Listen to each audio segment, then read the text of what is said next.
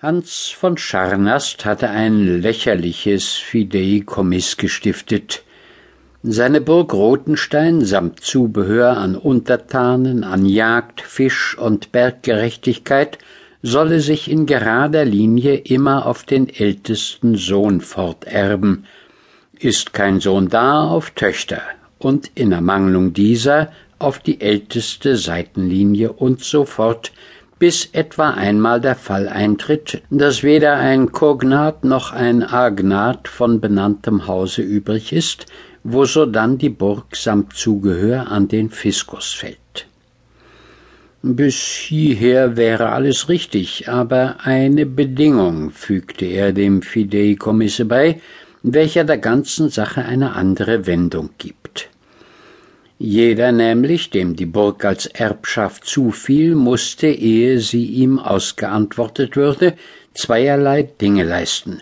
Erstens musste er schwören, dass er getreu und ohne geringsten Abbruch der Wahrheit seine Lebensgeschichte aufschreiben wolle, und zwar von der Zeit seiner ersten Erinnerung an bis zu jener, da er nur noch die Feder zu halten imstande war.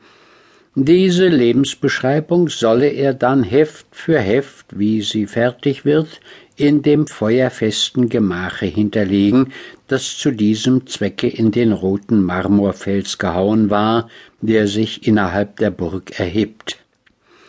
Zweitens musste er schwören, dass er sämtliche bereits in dem roten Steine befindlichen Lebensbeschreibungen lesen wolle, wobei es ihm aber nicht gestattet ist, irgendeine von dem Gemache ihrer Aufbewahrung wegzutragen.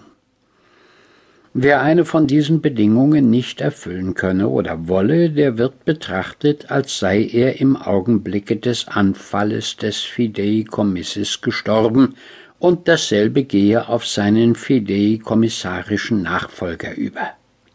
Für jeden minderjährigen Fideikommissar müsse das Erbe so lange vormundschaftlich verwaltet werden, bis er großjährig geworden und sich erklären könne, ob er schwören wolle, ob nicht.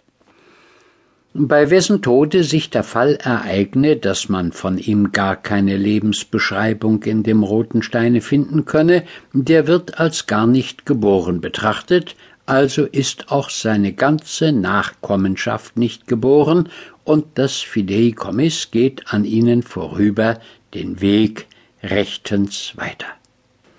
Der Grund, der Hansen leitete, eine so seltsame Klausel an sein Fideikommiss zu hängen, war ein zweifacher.